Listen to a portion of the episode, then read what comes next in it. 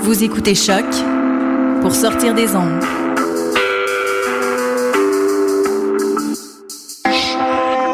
Podcast, musique, découverte.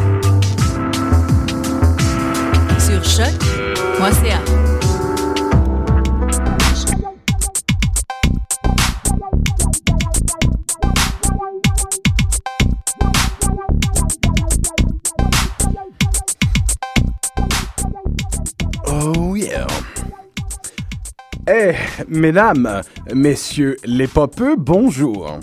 Euh, qu'il est bon de te retrouver, cher auditeur, pour cette deuxième saison. Ben, c'est une moitié de saison, c'est un petit peu à cheval parce qu'on a commencé en septembre 2013, puis là on est en 2015. Mais bon, c'est une deuxième saison de Pop en stock. À cheval. Ah oui. Donc, bienvenue à notre épisode de 51. J'espère que tu as passé des belles vacances, cher auditeur, et que tu te portes bien. Et je souhaite aussi que tu habites euh, ici au Québec en ce moment. Euh, si c'est pas le cas, j'aurais tendance à dire bon courage où que tu sois dans le monde en ce moment. J'ajouterais à cela la maxime d'une publicité de Parasuco Stretch Jeans sortie euh, circa, je pense, 1996 ou 1997. Je suis pas certain, mais bon. Sois cool, le monde est bizarre. Euh, C'est pas juste une, euh, une ligne de pub, c'est un mantra. Donc, pour les nouveaux auditeurs qui se joignent à nous aujourd'hui pour la première fois, alors bienvenue, comme je le disais, à notre numéro 51. Et je te présente un peu l'émission, cher auditeur. Pop en stock, c'est l'extension de la revue numérique portant le même nom, unique en son genre sur les internets francophones. C'est un ouvroir de théorie culturelle et un espace de vulgarisation pour les études les plus pointues portant sur la pop, tout domaine de fiction populaire contemporaine confondu. Cinéma, bande dessinée, cyberculture, télévision. Jean-Michel, c'est d'une main douce que tu me tâtonnes la cuisse. Parce que oui, je suis avec l'inénarrable le magnifique Jean-Michel Bertium, vieux pote parmi les vieux potes. On se fait une émission en duo. Like back in the days, motherfucker. Et j'aimerais souligner ton professionnalisme hors pair, en fait. euh, une, Hein? une présence radiophonique Ouais. immense qui est capable de faire une introduction aussi euh, verbeuse que celle-là, avec, effectivement, tu l'as bien cité, un frottement euh, incessant de ton pantalon. La, la fois, je la trouve Ça un fait peu... juste prouver à quel point t'es bon en radio. Ah, je, peux, je peux comme pratiquement te faire... Occasionnellement, il m'arrive de la trouver un peu longuette, cette introduction, mais la nature fondamentale de l'émission nécessite une, un type d'introduction absolument. Il y a, il y a des, des mots comme ça que l'on doit, euh, que l'on doit vivre. C'est de même, puis c'est tout. C'est Euh, pas si long que ça, après tout. hey, honnêtement. Jim, c'est un plaisir de faire la radio On avec toi. it. puis on est un à côté de l'autre, c'est ça qui est le fun. Exactement.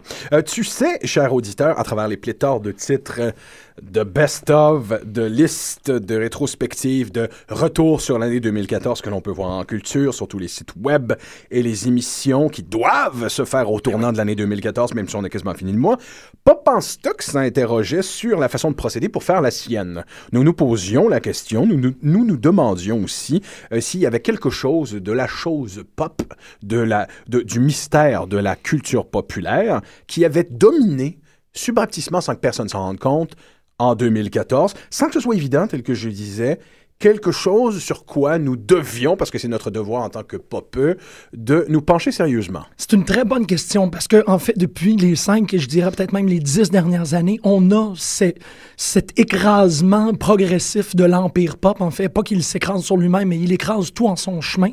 Donc, de dire what is best in pop dans une année, c'est assez difficile. C'est quasiment impossible. C'est c'est colossal, le corpus pop. Donc, La pop est-elle à ce point élargie de nos jours, la chose pop, qu'il faille aller chercher un thème précis qui va rejoindre différents versants de la pop, euh, euh, volets de la pop. Exactement. Donc, au lieu d'aller euh, cerner la décadence de la pop, si on peut dire, et par décadence, je veux dire le fait qu'elle est dans nos vies omniprésente et omnipotente, mais plutôt dans quelle dynamique est-ce que la pop nous amènera et nous a amené? Quels indices, quels signes, quels signaux pouvons-nous euh, apercevoir provenant de la planète pop durant l'année de- 2014 qui nous expliquera correctement ou qui nous dressera une bonne carte des choses à venir. Well said, bro. Et tout même. Alors, il semble, après quelques observations, que 2014 fut l'année de tous les crossovers, à un tel point qu'en observant le nombre et le type de crossover auquel on a eu droit, il semble de plus en plus possible d'établir une espèce de classification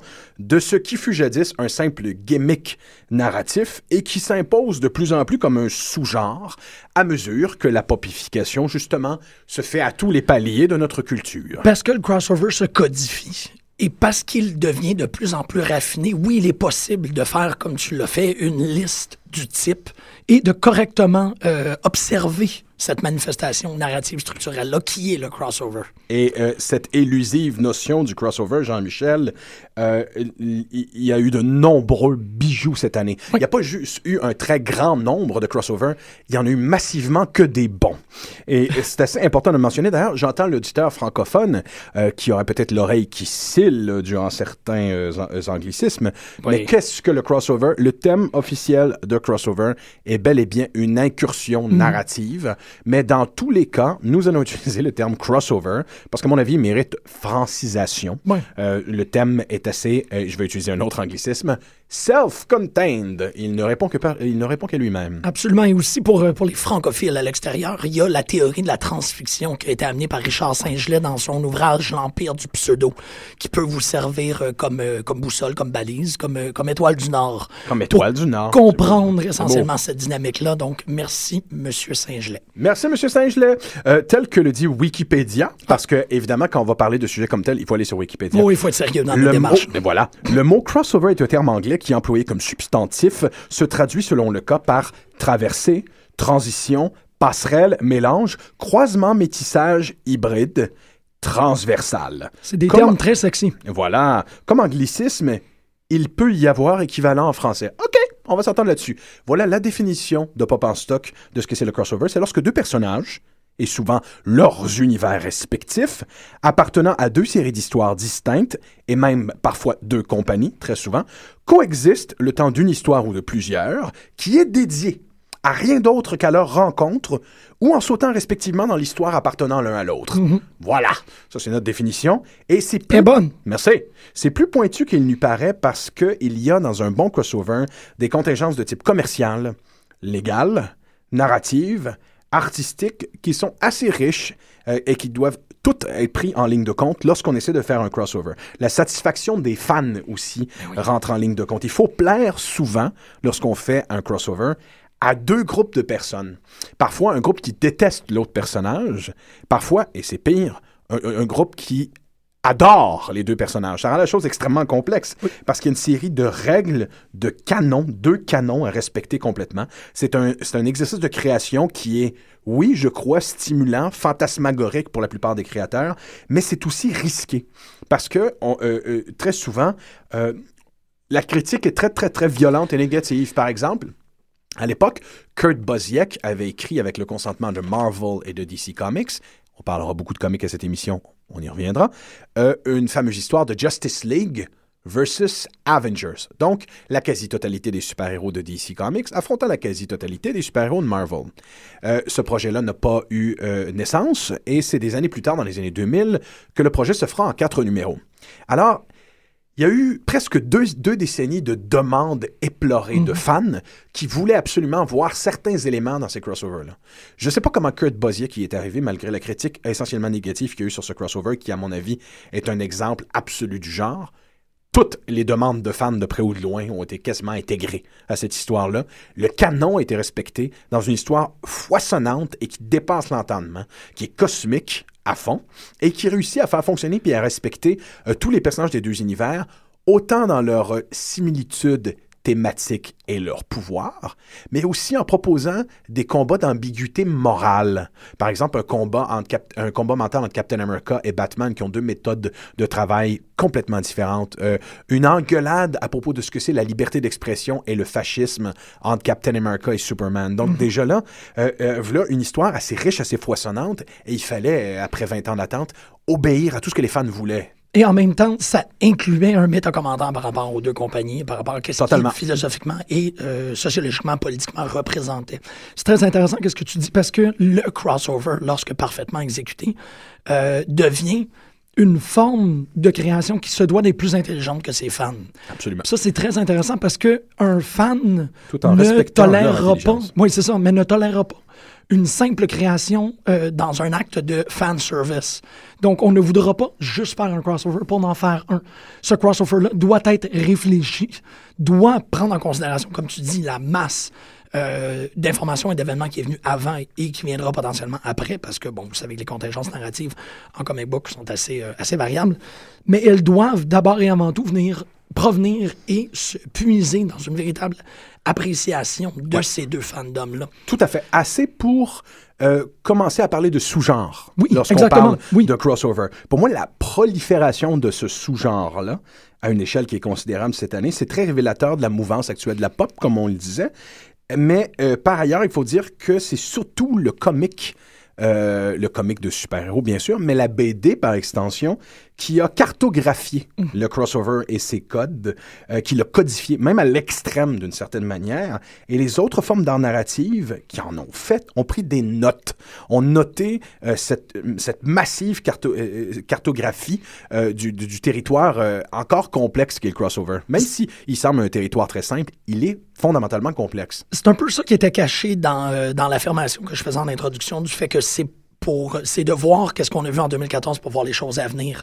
Euh, une personne qui est au courant de qu'est-ce qui se fait en comic book voit très rapidement euh, l'adoption. ce qui va venir en télé et au cinéma dans deux ans. C'est ça, parce De que bon, je- malgré que je veux pas faire de Pop en stock une émission qui est comico-centrique, moi en tant qu'individu, j'en suis un. Euh, et je, je, je m'affiche, peu importe. Mais on peut voir dans la bande dessinée énormément d'innovations narratives qui seront, qui acceptées et intégrées plus tard dans les autres médiums euh, de pop. Ben, il y a des, il y a des choses- contingences commerciales à ça, qu'on le veuille ou non. Le comic, est elle coûte rien à faire. Oui, C'est un médium, euh, si on exclut la littérature, c'est un médium extrêmement codifié qui ne coûte rien et qui permet de faire du, euh, une histoire qui, dans tous les autres médiums, dépasse lentement au niveau du budget. Mhm. Donc, il y a, il y a comme un, un- un transfuge euh, qui se fait d'un médium à l'autre. Il faut commencer par que cette narration-là soit cartographiée dans le comic pour que le dessin animé suive.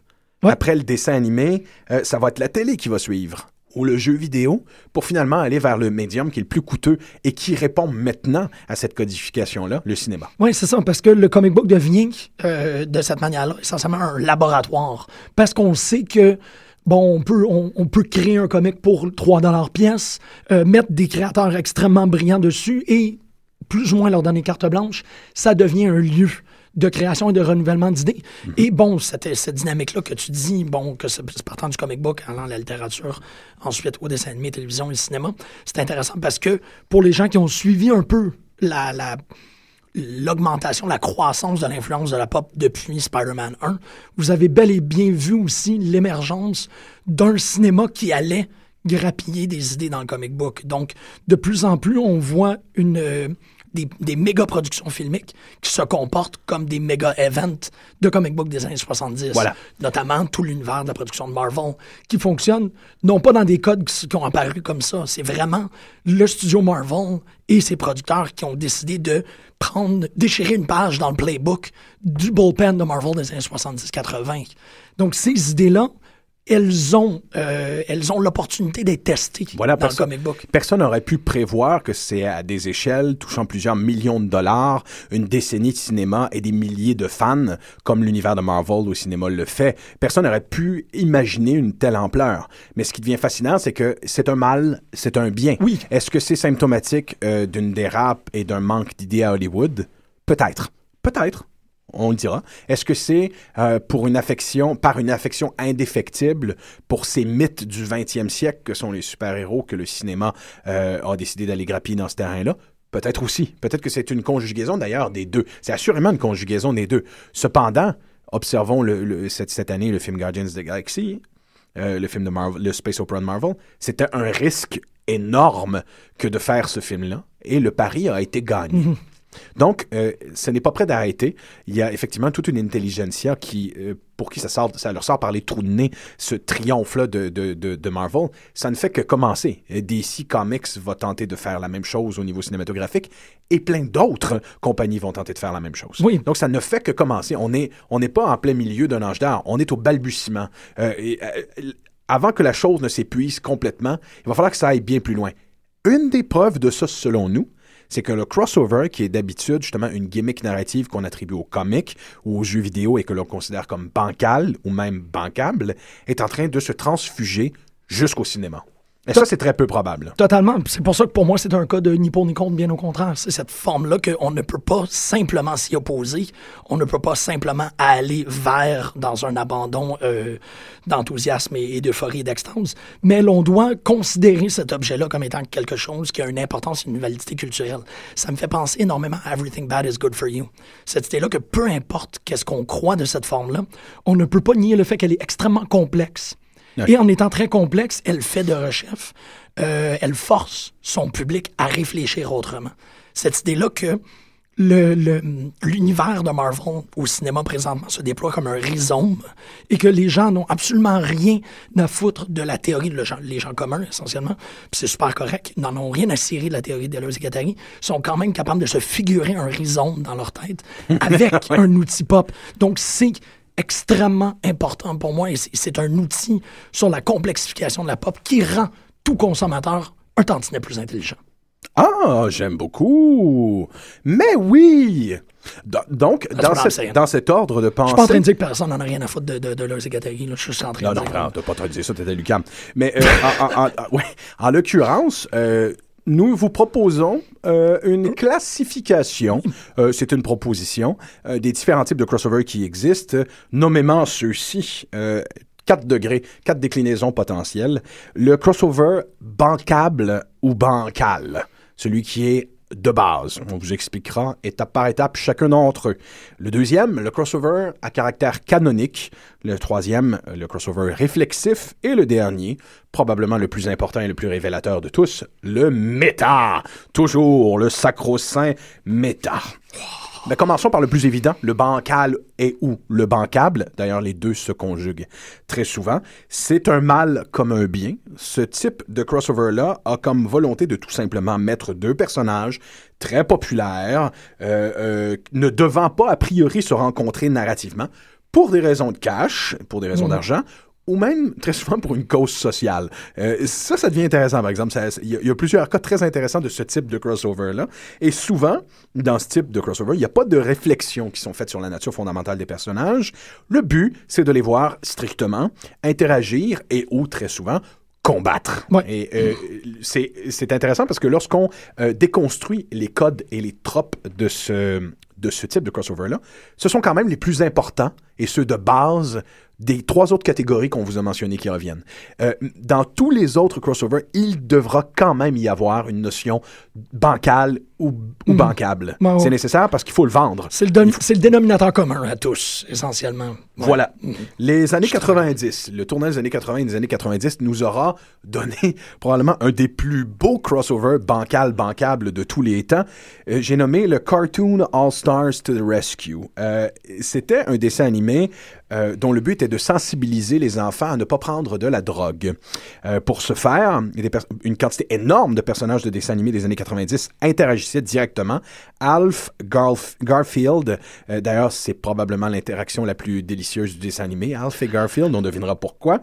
Les Chipmunks, les Turtles, Ghostbusters, les Schtroumpfs, les Looney Tunes et Winnie l'ourson et j'en passe, Slimer de Ghostbusters. Ils interviennent donc, tous, pour sensibiliser un enfant qui prend de la drogue à ne pas en prendre. Là, ce qui est intéressant, c'est que les différentes, euh, les différentes incarnations euh, de ces personnages-là sont en fait les jouets du garçon qui prennent vie euh, pour l'aider. Inutile de dire que si les parents étaient riches au point de pouvoir payer toutes ces Christie de bébelles-là à l'enfant, c'est de leur faute si leur fils est un sale drogué, je crois. Absolument, oui.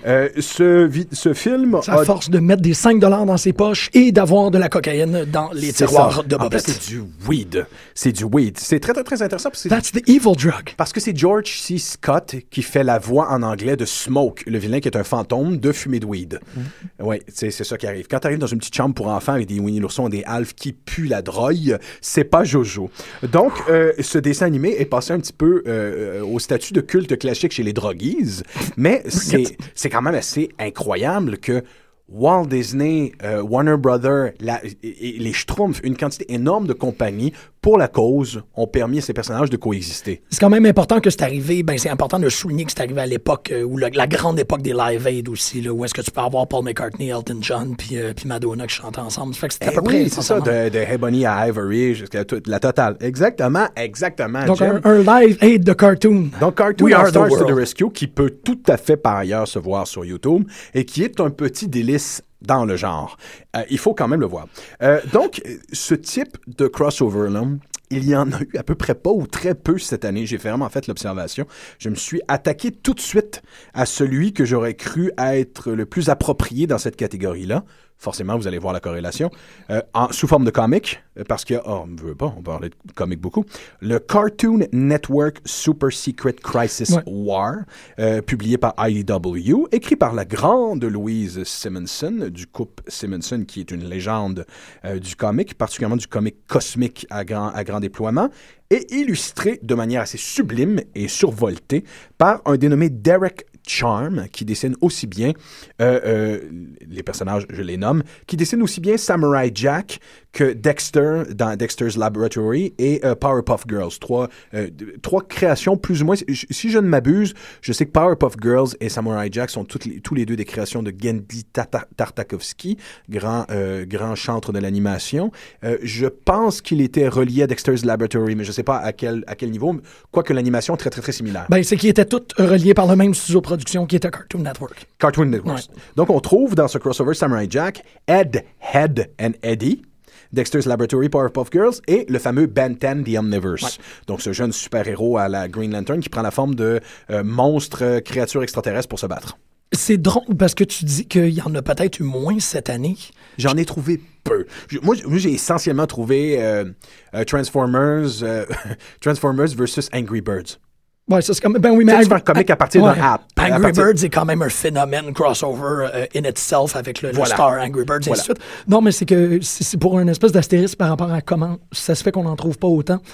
Je lance une hypothèse comme ça. Euh, J'ai découvert récemment que dans les années 90, il y a eu une série de comic books, quatre comic books qui étaient co-financés par euh, la police montée et Petro-Canada, Ah oui, oui. euh, qui mettaient en scène Spider-Man dans plusieurs Qui événements. arrêtait les drogues au Canada. Ouais, ben essentiellement, ben non, il y avait comme c'est des... dans cette série de comics-là qu'il y avait, si je ne m'abuse, Mysterio qui vendait des petites pilules dans des pocs de hockey. Euh, c'est très possible. Je crois. Mais Ce me semble. Je oui, j'aimerais répondre, mais je suis comme terrorisé par la mimique que tu viens de faire. Elle était, elle était digne et euh, c'est plate qu'on soit à radio présentement. non, mais c'est grave. qu'essentiellement, qu'est-ce que j'ai appris, c'est que cette lignée-là de Spider-Man au Calgary Stampede ou Spider-Man au Great euh, West Edmonton Mall était seulement disponible dans des Petro-Canada. Donc, parce qu'on essayait de, de toucher le- l'enfant euh, directement dans son commun et dans son habituel, on se faisait en sorte que c'était à station d'essence qu'on pouvait avoir un comic gratuit. Comme ça, quand papa il fait le plein, ben il peut amener une BD pour son enfant. On est un peu à l'extérieur de cette sphère d'influence-là. Je te dirais que les crossovers présentement doivent foisonner dans l'univers du Free Comic Book Day ou dans des, des trucs un peu moins spécialisés, mais un peu plus public at large.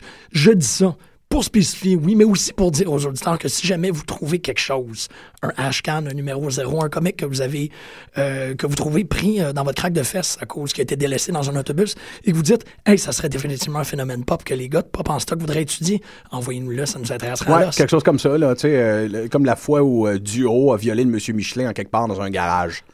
Tu sais, ce genre de truc. Mais en outre, Jean-Michel, qui l'eût cru, on- vu qu'on parle de ça, Qui effectivement, lancez-nous vos, lancez-nous vos hashcans et euh, trucs que nous ne Ouais, connaissons pas. l'hashcan n'existe plus. Je Facebook, Facebook mon- existe pour ça. euh, ah oui. Euh, donc, Oui. euh, qui l'eût cru? Donc, moi, je me lance sur le Cartoon Network Super Secret Crisis War en pensant avoir une, une jolie petite gamique. Eh bien, que nenni, c'est probablement un des plus forts de l'année de crossover qui englobe absolument toutes les autres catégories susdites. C'est euh, c'est tout à fait un crossover qui est méta-réflexique, canonique et bankable. Complètement. Et euh, Oh, yeah. de ce fait, c'est un crossover qui est un petit abécédaire extrêmement poussé de tous les tropes que l'on retrouve dans un crossover. Donc, c'est un commentaire sur la vacuité et le plaisir enfantin que derrière, évidemment, un crossover. Euh, tout y est, euh, que ce soit d'ailleurs obligatoire ou fortement suggéré, même au niveau narratif graphique. Donc, la façon avec laquelle les- la case est dessinée, les, pe- les personnages sont dans un constant feu roulant d'action. On se casse pas la tête. Nos, nos, nos, nos cinq personnages, ou un peu plus, sont téléportés de leurs dimensions respectives par les cinq vilains qui ont formé une équipe. Le but, c'est d'interchanger le héros pour se battre contre quelqu'un avec des capacités différentes avec une pléthore de robots en, ava- en envahissant chacun des univers respectifs avec les robots du vilain que c'est pas son univers. Là où c'est absolument brillant, c'est qu'on trouve tout ce que dans un crossover, un, un- un survivant euh, euh, qui devient un des membres principaux de l'action, euh, des vilains qui se backstab. Oui. On a Définitivement, Aku et Mojo Jojo ne peuvent pas s'entendre. T'as très souvent un personnage geek avec aucune capacité, c'est-à-dire le personnage de Ed, Ed et Eddie, qui ne participent pas au combat, mais qui sont des observateurs et qui- à- auxquels on peut s'identifier dans cette espèce d'événement cosmique. Des témoins, des chroniqueurs. Ex- Exactement, des univers parallèles. Même, on s'arrêtera là- là-dessus, le titre, et là ça devient super intéressant, euh, le titre Super Secret Crisis War, c'est une conjonction d'à peu près tous les grands événements cosmiques et d'envergure pour la plupart des crossovers, qui ont eu lieu dans le comic depuis l'essentiel des années 80. Évidemment, Secret euh, euh, pour Secret Wars, euh, Crisis pour Infinity Crisis, Crisis on Infinite Earth, War pour Infinite War, la totale, la totale, et je ne sais pas du tout Super, s'il y en a eu un événement, Oui, mais mais on s'en fout, c'est Super. ça, Donc déjà, il y a un commentaire sur, vous voulez crossover, on va vous servir le plus absolument gros crossover de tous les temps. Donc, Et il va être super. Absolument. C'est magnifiquement dessiné. Et donc, et, et- et le budget d'un dessin animé comme ça, ce serait démesuré. C'est possible, mais ce serait démesuré. D'emblée que, comme dans toute bonne tradition de crossover de comics, il y a des euh, one-shot. Donc, il y a- il y, a tous les autres personnages de Cartoon Network OK, on- participent de près ou de loin à l'action ou en souffrent les conséquences. Souffrent les conséquences de ce grand combat cosmique. Le- la plus grande aventure de super-héros et, et de, et de science-fiction et de cookie shit qu'on a eu euh, dans le comic cette année, c'est pas Marvel et DC qui l'a fait, c'est littéralement IDW avec Cartoon Network Super Crisis Infinite War. Bon, donc ça c'est à peu près le seul qui est bancal, bancable et il ne l'est pas. Donc c'est c'est c'est dire. Deuxième, euh, là, ça, se- ça, ça s'attend à se complexifier un peu, c'est le canonique. Alors, le- dans ce type de crossover, euh, il y a une raison toujours assez précise qui est fournie de façon narrative, de façon textuelle, de ce qui permet la dite rencontre entre les personnages. Il faut euh, une excuse cosmique, il faut des dimensions déchirées, il faut une quête commune qui fait que deux univers sont unis. Euh, très souvent, euh, c'est une espèce de démiurge démon cosmique qui force les personnages à s'affronter pour que leurs univers respectifs, évidemment, ça va être euh, celui qui battra, qui fera que l'univers respectif restera debout. Euh, on se souviendra dans les années 90 que euh, le, le Imprint, la compagnie d'équivalent de comics à caractère afro-américain qui était fait par DC Comics, Milestone, dans lequel il y avait essentiellement l'équivalent de, de plein de personnages de DC, mais dans un contexte différent et noir, affrontait les personnages de DC et les gagnants mouraient. L'univers des gagnants. Et donc, il fallait une balance. C'est souvent, ça, c'est un trope qu'on qu'on Ouais. retrouve énormément en comics. Ben, c'est, c'est- en fait, c'est une, une explosion du il y a un héros qui va mourir dans ce numéro. Ben là, c'est il faut monter l'enjeu de la confrontation et dire c'est euh, c'est l'espoir d'une réalité au grand complet. C'est un canon, c'est un corpus au grand complet qui est on the brink of destruction. Absolument. Et euh, le canonique euh, a eu droit à énormément de crossover, autant dans le monde télévisuel que dans le monde du comic et même dans le monde du dessin animé. Euh, évidemment, dans les années 90, euh, au tournant des années 2000, en ont fait leur marotte. Euh, Friends et euh, Mad About You, deux sitcoms qui avaient quand même des, des zones similaires, avaient tous les deux un personnage interprété par la comédienne Lisa Kudrow, et les deux équipes de décider que les deux personnages étaient des sœurs jumelles et qu'il y avait un impact d'un univers à l'autre. Il y avait une possibilité que les, ce que les personnages font d'un univers à l'autre affecte les deux séries. Euh, c'est arrivé dans plein d'émissions de télé, mais à ma connaissance, c'est un des cas où il y a une, canon, il y a une canonicité. Euh, il y a deux personnages qui peuvent communiquer d'une série à l'autre et changer le destin des personnages, ouais. et c'est arrivé. C'est arrivé. Donc, on a souvent cette dimension-là en télévision. Cette année, il y en a eu un très, très beau. Deux franchises télévisuelles qui se croisent et qui se confrontent. Évidemment, la série télé Arrow, mettant en scène le super-héros Green Arrow, donc sous Warner Brother. Et cette année, euh, pas terminée encore, la série Flash a déterminé que c'est dans un univers étendu, euh, de DC Comics, un peu à la manière des films de Marvel, que ces deux personnages-là existent. Là où ça devient intéressant, c'est que les actes, les actions de ces deux personnages-là, encore de façon canonique, affectent la tenue de l'univers au complet.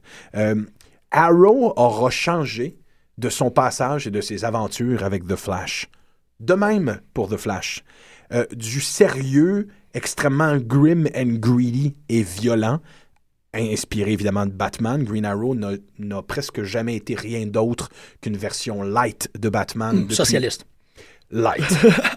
Donc light, mais socialiste, oui, évidemment, il y a des auteurs qui ont par la suite donné des lettres de noblesse euh, un peu plus à Green Arrow. Mais écou- écoute, euh, à l'époque, Green Arrow avait une Arrow Cave. Ouais. Un- un- un- et- et- écoute, il y avait même une copie du Joker qui était son vilain et qui s'appelait Bullseye, qui était un archer clown avec une cible sa bédaine. Donc c'était vraiment, vraiment un, un Batman light. Et j'ai l'impression que la série télé de Arrow prend cela au mot en faisant une des, des plus efficaces séries Batman qui sont capables de faire à la télévision. Mais c'est une série qui est sombre, qui est torturée et tourmentée, alors que la série de Flash est très lumineuse et très belle. Il faut dire que Flash a des pouvoirs absolument lumineux et exceptionnels. Donc, dans cette, des deux franchises télévisuelles qui se rencontrent, nos deux personnages sont affectés par la façon d'officier qu'ils ont respectivement. Donc évidemment, Flash trouve que le côté sombre et torturé de Arrow est vraiment lourd. Alors que et ce- et Arrow considère que, ben oui, mais nous, euh, on n'est pas dans un univers où tout le monde peut s'en sortir en, en déclarant, en, en déclenchant une tornade ou en courant à super vitesse. Ici, les vies sont en danger sur une base régulière. On est des simples êtres humains. Et les deux personnages ressortent ennoblis Ouais. de la présence qu'ils ont l'un de l'autre. C'est- C'est le, c'est constamment le parallèle qui est fait dans la relation qu'il y a entre Superman et Batman. D'ailleurs, je dirais à tout le monde d'aller regarder les deux épisodes dans leurs séries respectives. Il y a eu donc un épisode où Green Arrow va dans Flash et un épisode où Flash va dans Green Arrow. Regardez la relation que ces deux personnages-là ont et vous risquerez de trouver une dimension, une dynamique assez euh, similaire dans le futur film de Batman vs Superman. Mais c'est intéressant ça parce que ça comporte une forme méta, méta-réflexive parce que les commentaires, Aussi. les, les Aussi. personnages peuvent faire des commentaires sur la nature même, euh, sur la, la fibre même, la, la, la pulsion même du personnage, tout en étant dans la diégèse et tout, mais en faisant un commentaire. Quand Flash parle de Arrow, il parle beaucoup plus de Flash et il parle beaucoup plus de Arrow, the TV series, qu'il parle de absolument. Oliver Queen. Il y a quand même un commentaire. Je, je vais donner un autre exemple de ça. Euh, dans les années 90, le show de Chris Carter, X-Files, qui d'ailleurs revient bientôt, si on se fie aux rumeurs. Mais bon, euh, la rumeur euh, a, été, a été bon train euh, en ce qui concerne Twin Peaks. Donc, en ce qui me concerne, si Twin Peaks revient, tout peut revenir. Ouais, et- tout, et- et tout va revenir, ça À partir du moment où Twin Peaks réussira, tout le monde va suivre. Il était évident que le second, ça allait être, ça allait être, ça allait être X-Files. On n'a pas le choix. On savait que la- l'autre série créée par Chris Carter, Millennium, coexistait dans le même univers.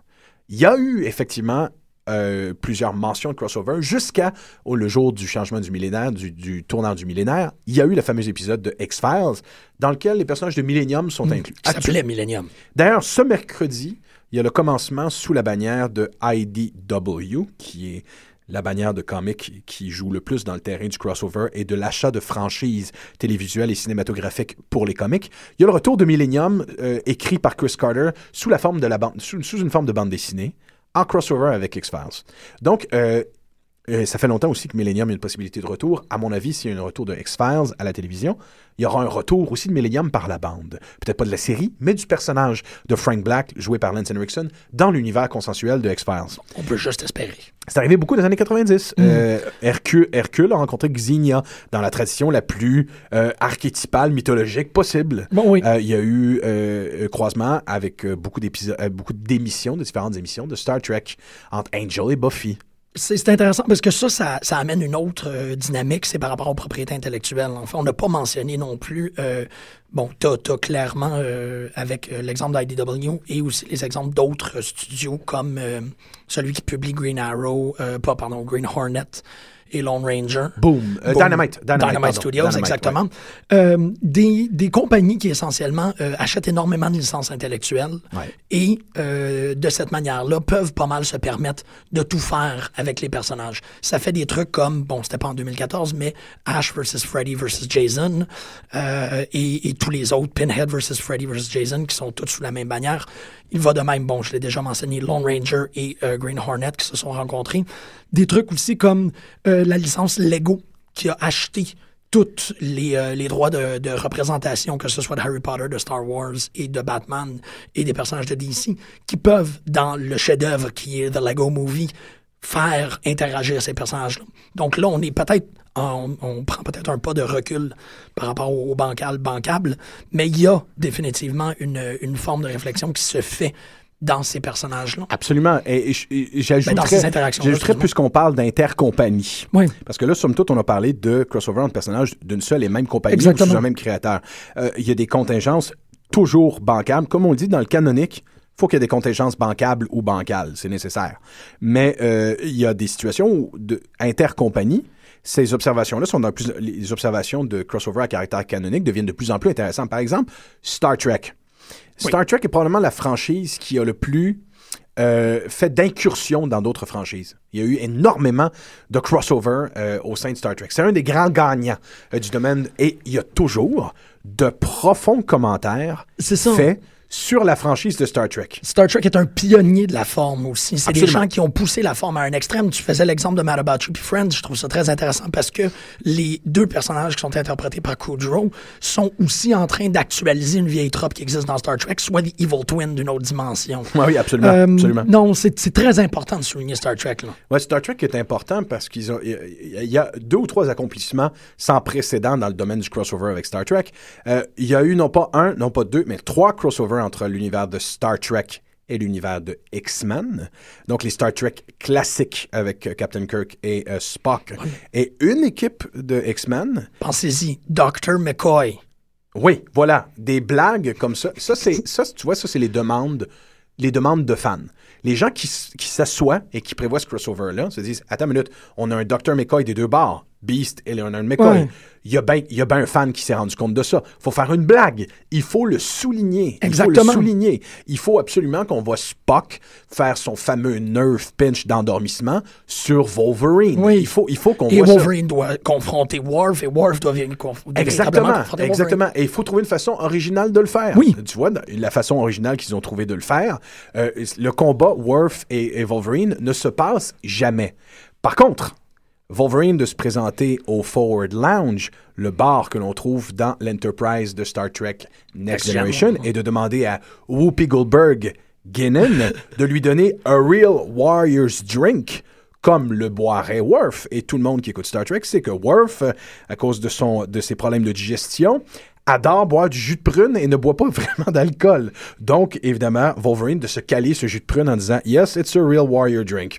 Alors, Put your body against c'est yourself. c'est à ça que s'arrête le combat euh, entre euh, Worf et, et Wolverine. Mais un peu plus tard, dans le dit crossover, on trouvera un programme de holodeck euh, trafiqué où le pauvre Worf doit s'en sortir à moitié vivant euh, et heureux en tant que guerrier Klingon contre Juggernaut et, les, euh, évidemment les, les, euh, les, les- tu sais, les, les, les poids lourds de l'univers de X-Men. Mais c'est pas juste ça.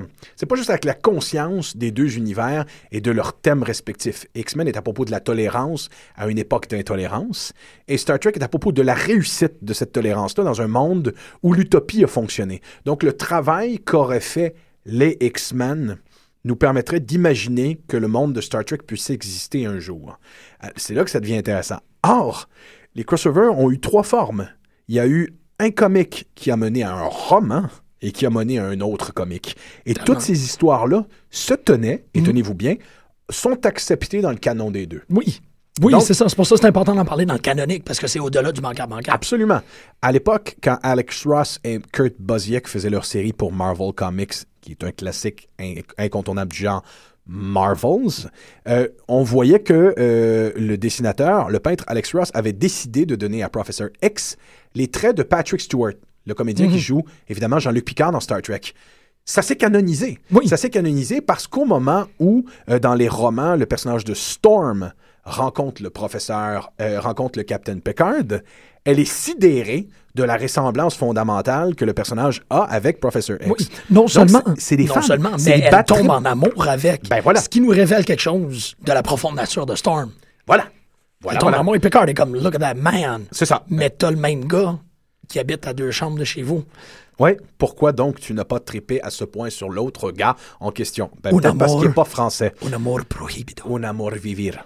Donc, euh, euh, c'est un, c'est un, c'est un des accomplissements geek absolus. Le roman est excellent. Les deux, les deux, euh, les deux bandes dessinées aussi sont très très belles. Il y en a une qui est une relecture de Days of Future Past, le grand classique de- des X-Men, avec euh, évidemment les Borg d'un autre côté. Donc c'est une, euh, c'est une, euh, c'est une, une union entre les Borg et les Sentinels Ouais, qui les se font deux grands apocalypses de chacun des canons. robotique. ouais, c'est ça. Les- les deux grands- exactement, c'est les deux, les deux grands apocalypses des deux canons qui sont unifiés. Donc, évidemment, depuis.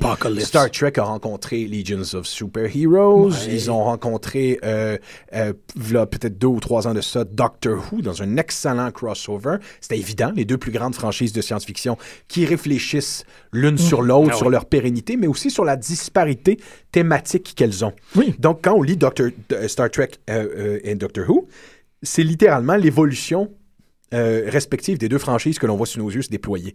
C'est quand même très, très beau. Euh, et cette année a, commencé, euh, cette année, euh, probablement le plus évident et le plus fort des crossovers que Star Trek pouvait espérer avoir.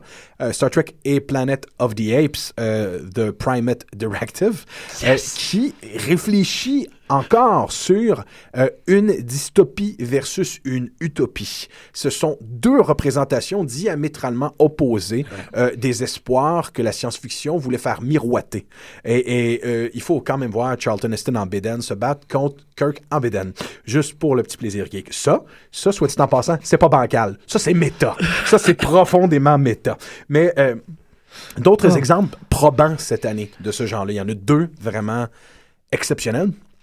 On a eu dans IDW euh, Teenage Mutant Ninja Turtle rencontre les Ghostbusters. Euh, évidemment, encore, on se croirait dans le bancal, mais c'est un cas intéressant parce qu'il n'est pas simplement question de deux franchises immensément populaires qui ont eu droit à des jouets, des cartoons et des films, mais il est question d'un quat- d'un quatuor de personnages qui ont tous les uns les autres sensiblement les mêmes fonctions Mhm. dans un New York complètement similaire euh, et euh, où euh, le wit, la sensibilité et l'humour est semblable et même parfois entremêlés. Je dirais un Ouais. New York wit. T'as le baveux baveux hardcore de service. Euh, évidemment, tout le monde veut voir une discussion entre Venkman, Peter Venkman puis Raphaël qui vire mal. Tout le monde va entendre le techno-babbling puis le, combat d'intellect qu'il y aura entre Egon et Donatello. On, veut même, et on les verra, parce que tout fan va dire, mais j'espère qu'ils vont manger une pizza ensemble. Ben oui, les Ghostbusters mangent tout le temps de la pizza. Il, est nécessaire qu'ils en mangent avec les Teenage Mutant Ninja Turtles. Mais c'est surtout une réflexion, euh, d'ailleurs les dessins de Corey Smith, sont très très beaux, Euh, c'est une... une réflexion, pardon, de Charles Paul Wilson, je me suis trompé de nom de dessinateur. Oh yeah. Euh, ça devient une réflexion sur peut-être une des plus importantes franchises des années 80-90. Mhm. Et, et ces deux-là, euh, c'était euh, des spoofs d'ailleurs. C'était deux, deux, deux franchises qui spoofaient un genre. Ouais. Évidemment, Teenage Mutant Ninja Turtle était une satire de comics de super-héros. Euh, The Ghost- Daredevil de Frank Miller, comme Jack est venu nous le dire. Ah non, on n'a pas absolument. Et. Electra aussi. Et les X-Men.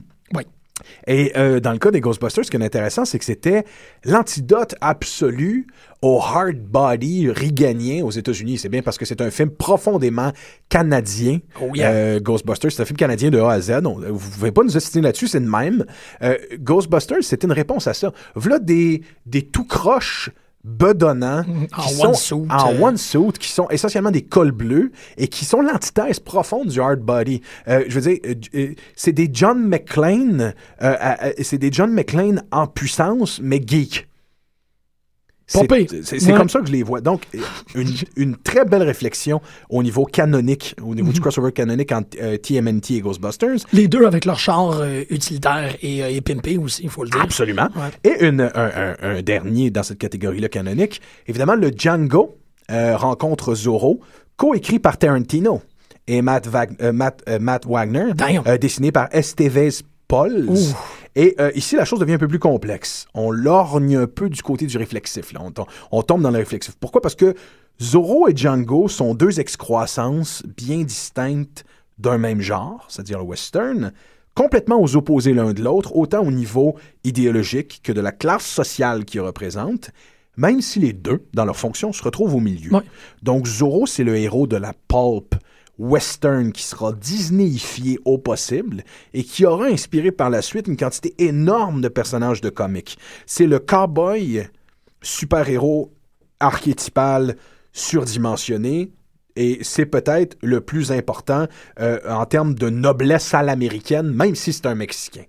Django, c'est l'enfant chéri maudit du Western Spag. Ouais. C'est un bâtard et, et c'est un tout croche.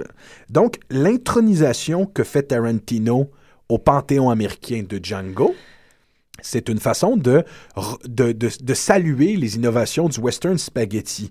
Donc, plus encore que, que, que simplement critiquer les deux genres ou les évoquer, Quentin peut enfin étendre sa jolie tarantinade. Euh, Il y a même, je niaise pas, il y a une discussion, le comic commence avec une discussion dans une carriole entre un homme blanc, c'est-à-dire Zorro, et un homme noir qui se termine avec quelqu'un qui tire une balle dans la tête à quelqu'un. Donc, t'es dans Tarantino, Oui. de toute évidence.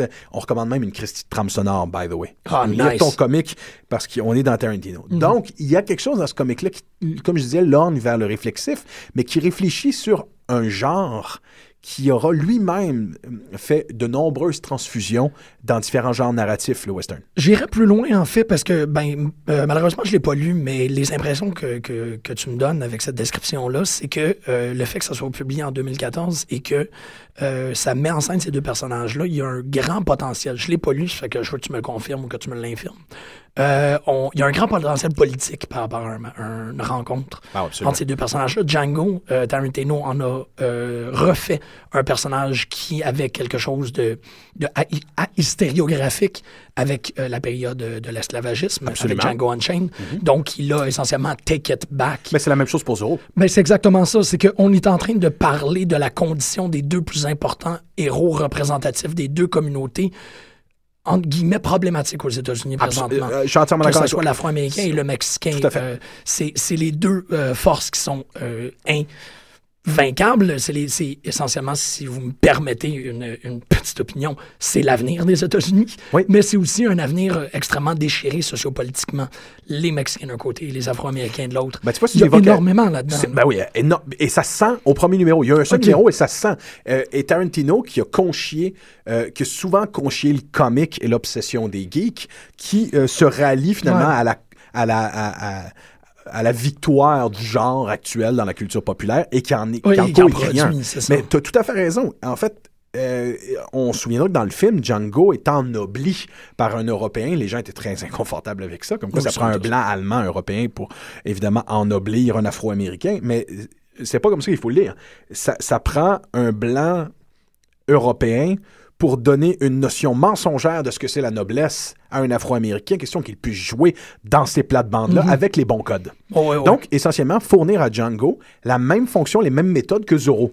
Parce que Zorro est aussi un riche d'une certaine élégance, d'une noblesse qui, qui essaie de se faire passer pour quelqu'un de complètement euh, euh, indifférent aux classes sociales. euh, aux classes sociales faibles, mais euh, il en est le défenseur.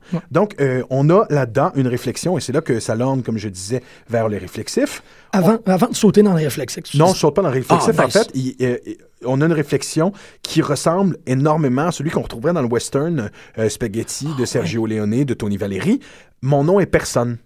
Parce que Henry Fonda, il joue dans ce film-là l'incarnation même du western classique. Et Terence Hill joue en quelque part le western spag et la fin de ce genre-là Mhm. et, et la communication qu'il y avait entre les deux. Donc, réflexif cette année, faut absolument, euh, pour aller dans, euh, pas dans le réflexif, mais dans, euh, dans le canonique, Django Zorro. Ben, ben, c'est parce que pour clore le canonique, je pense que le, le plus important exemple de ça, en fait, peut-être pas le plus important parce que c'est pas celui qui a, qui a créé le plus d'émoi, mais c'est définitivement la première fois en histoire qu'on peut véritablement cerner cette occurrence-là de, crossover. C'est qu'est-ce qui s'est passé entre Captain America 2 et Agents of Shield. Ça vaut la peine de clore parce que essentiellement, je dirais pas que c'est quelque chose de réflexif. C'est définitivement quelque chose de bancable. bancable. Euh, il y a eu, euh, pour les gens qui ne seraient pas au courant ou qui n'auraient pas suivi la série Agents of Shield, il y a eu un moment simultané, en fait, à une semaine près, de la sortie de Captain America 2 en salle, des euh, événements qui ont été enclenchés dans la télésérie Agents of Shield. Je m'explique. Médium gâcheux, whatever. Dans Captain America 2, on voit le démantèlement de l'organisme SHIELD devant nos yeux, donc la destruction unilatérale et euh, la destruction unilatérale qui est causée par l'infiltration de l'organisme Hydra au sein de SHIELD. En fait, pour les gens qui avaient écouté l'épisode de Agents of Shield du mardi d'avant, c'était déjà suggéré par la finale. Là, je m'explicite encore plus. On est à la maison le mardi soir, on écoute notre épisode d'Agents of Shield. Ça finit sur un cliffhanger de qu'est-ce qui se passe? Il y a de la merde dans Shield. Et le vendredi, en bon consommateur, on va à la salle de cinéma bondée de jeunes adolescents pour à peine apprécier un film et on se fait livrer la suite de l'histoire. Ça, c'est, là où je vous dis, la première et l'unique fois de l'histoire de la télévision et du cinéma qu'il y a une, une rencontre si près. Parce que entre Agents of Shield et Captain America, il y a des personnages qui quittent la télésérie suite à un appel téléphonique pour aller réintégrer la diégèse de Captain America. Donc, ce film-là et les trois épisodes, si je me rappelle bien, qui ont suivi de la série Agents of Shield se passent essentiellement en simultané. À un point tel que, comme je vous dis, il y a des personnages qui sortent du côté court de la télésérie et entrent du côté jardin du film. Il sera très important de, de mentionner que s'il n'est pas l'architecte précis de la chose, une certaine consécration, célébration, consolidation de ce sous-genre qui est le crossover a été fait par l'écrivain de télévision, par le scénariste de télévision Joss Whedon. Mhm, il connaît ses codes. mais ça finit pas. Il a fait ça depuis Buffy Angel. Euh, la, la, consolidation de Avengers au sein de l'univers de Marvel, on lui doit aussi. Et ce projet télévisuel-là, euh, de collaboration entre Shield et Captain America, c'est aussi une, c'était aussi à sa genèse, c'est lui qui est à la genèse de ce projet-là. C'est quand même lui qui a développé la série de Shield. Donc ça prenait cette espèce de Uber méta geek qui est Joss Whedon pour que ça fonctionne. Mais c'est ça, mais au-delà du fait qu'il y, a transfiction et que les personnages de Marvel, des films et des euh, et de la télésérie et des téléséries maintenant euh, interagissent ou existent toutes dans le même univers, il y a véritablement des événements qui se produisent du petit écran au grand écran. C'est assez sans précédent. Même le film de X-Files, euh, qui annonçait euh, régler une situation pour que la prochaine génération de la série télé, pour que la suite de la série télé puisse changer de direction, ça n'a pas vraiment fonctionné. Ben, c'est que c'était non plus pas en temps réel. Moi, le film était fait euh, pour être compris de tous, même ceux qui ne suivaient pas la série. Mm-hmm. Donc, c'est un cas très particulier. Il va de même pour le film des pierres à feu avec John Goodman. Oui, oui. Non, mais en fait, euh, pendant que tu y es, il y avait une volonté de crossover très, très précise dans les années 90 où euh, il, y avait une, euh, il y avait une envie de, de voir se croiser X-Files et une émission assez similaire qui s'appelait Picket Fence. Mm. Très belle série, oubliée aujourd'hui, qui traitait aussi de phénomènes paranormaux dans un petit village Twin Peaksien, n'est-ce pas? Euh, malheureusement, le scénario est écrit euh, pour des problèmes légaux, ça n'a pas fonctionné. Donc, euh, ils ont quand même fait cet épisode-là et ça s'appelait Red Museum. Et c'était un fameux épisode à propos de cette espèce de village de bouchers qui font de la consommation de viande où des jeunes se font tuer.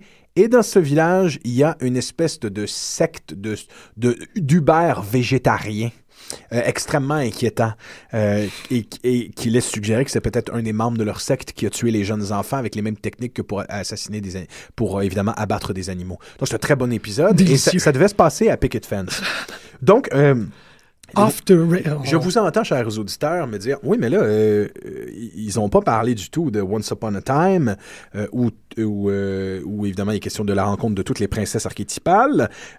non, en fait, dans Once Upon a Time, on a intégré. Les fables, les fables, pardon. C'est ça, on a intégré les fables et cette année, en 2014, ben, on a intégré le personnage de la princesse Elsa dans le canon. C'est le, évidemment le hijackage total et complet de la série de comics Fables. Oui, mais c'est comme Disney qui unifie encore, qui prend sa télésérie de NBC de ABC C'est le film Into the Woods. Oui, c'est ça. Où toutes les euh, princesses. Mais là, Into the Woods est intéressant par contre parce que c'est les les, euh, les interprétations disneyennes profondes de toutes ces princesses là qui euh, qui qui interagissent euh, et c'est euh, c'est ben, en fait euh, dans, dans le genre moi je trouve ça brillant comme réflexion on peut on peut tout à fait aller dans cette zone là Oh oui. et on est à mi-chemin comme le- on le Ouais. disait tantôt entre le canonique et le réflexif Totalement. euh, et, mais vous allez me dire, euh, même Penny Dreadful, ben, ce ne sont pas des cas de crossover, ce sont des personnages de littérature euh, qui euh, euh, que l'on suggère qu'ils coexistent dans un whole, un whole Newton universe, donc un univers consensuel comme l'avait euh,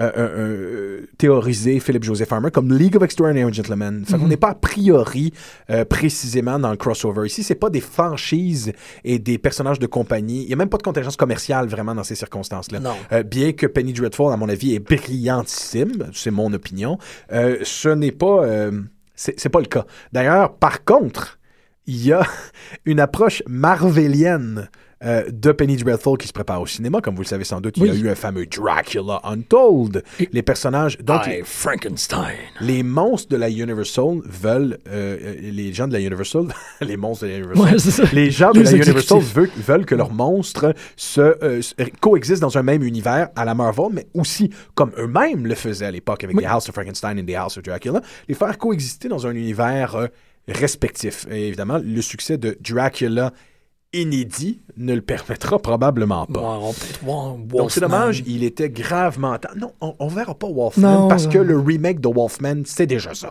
C'est vrai, c'est. Hein? C'est c'est ça. Euh, donc, euh, avant de... Ben, on saute au réflexif. Oui.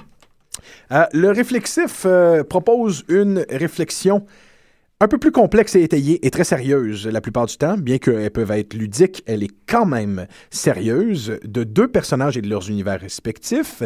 Euh, euh, et de la place respective qu'ils occupent aussi dans leurs univers. Généralement, dans ce type de, crossover-là, il n'est pas question juste de personnages, d'idéologies qui se confrontent, il est question d'univers au complet, de traitement narratif, de façon d'écrire un personnage qui se confrontent. C'est le plaisir de voir aussi un écrivain qu'on attribue à un personnage depuis tant d'années euh, euh, se, se- s'aiguiser euh, les dents à écrire un autre personnage. Par exemple, Marvel et DC aura fait dans les années 90 une rencontre entre Punisher et euh, Batman, écrit par Chuck Dixon. Un cas assez unique parce que Chuck Dixon écrivait à cette époque-là et le personnage de Batman et le personnage de, Punisher, dessiné par John Romita Jr., soit dit en passant. Donc, c'est pas euh, le cheap avec le Batman qui était Azrael. Euh, on parle du Batman classique et du Punisher classique. Et la bande dessinée est un commentaire extrêmement aigu et, pré- et précis sur deux des personnages les plus sombres de leurs univers respectifs, la fonction qu'ils ont, les différences, les corrélations, les, similitudes, euh, euh, comment euh, le, niveau torturé de ces personnages-là est vraiment profond. Dans le cas de Batman et de, Punisher, je, je ne m'étais jamais fait lien avant de lire cette bande dessinée-là que si Batman avait perdu sa famille en étant lui-même parent, il ressemblerait fort probablement à Punisher qui a la même origine que lui, mais dans lequel il y a eu un processus d'inversion. Ce n'est pas un enfant qui a perdu ses parents, c'est un parent qui a perdu ses enfants et sa femme. Donc, le niveau de psychopathie du personnage est beaucoup plus élevé. C'est pour donner un exemple rapide euh, qui montre comment le réflexif doit composer aussi avec des contingences de compagnie. Souvent, c'est des personnages qui appartiennent à deux compagnies et il faut euh, respecter euh, cette dimension-là. Les exemples abondent, à mon avis, c'est un des meilleurs types de crossover qu'un fan peut espérer se mettre sous la dent. Il y en a des, des exceptionnels en comique. Euh, faudrait pas passer sous silence le Action Comic euh, numéro 579, écrit par l'officier, R.J.M. L'Officier, euh, qui est un auteur français qui a mis une grande énergie avec sa conjointe à euh, cartographier lui-même tous les personnages de la pulpe et de la littérature française, de même que les super-héros français, et à les faire exister dans une espèce de Old Newton Universe. Il écrit énormément de textes délicieux où des personnages comme Fantomas et euh, Arsène Lupin coexistent, les Nyctalopes, des personnages français de pulpe, de pulp aussi. Mais dans Action Comics 579, le pari est levé est peu, euh, euh, peu usuel de faire affronter Superman et Astérix. Kate Giffen au dessin. Et euh, finalement, cette bande dessinée-là n'est pas une pure et simple confrontation entre Archie et Superman. Euh, entre Archie, pardon, pas Archie et Superman, c'est le prochain. Entre Superman et Astérix. D'ailleurs, Astérix n'est pas nommé comme le même nom. Les schèmes de couleur des personnages ne sont pas les mêmes parce qu'ils n'ont pas les droits, bien que ce soit le plus près d'un crossover qu'on puisse avoir entre les deux. Finalement, la bande dessinée au complet est une immense réflexion sur les, les différences de langage entre deux formes de bande dessinée, le franco-belge et euh, euh, le comic book.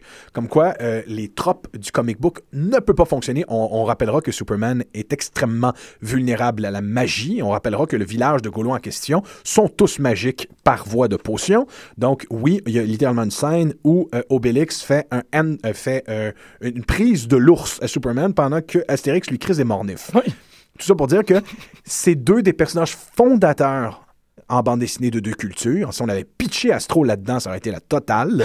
Mais euh, c'est un comique inestimable parce que Kate Giffen imite justement la codification du comique franco-belge et montre l'étrangeté que ça représente pour un lecteur américain ou pour un à, tra- à travers le personnage via le personnage de, de Superman, Super X.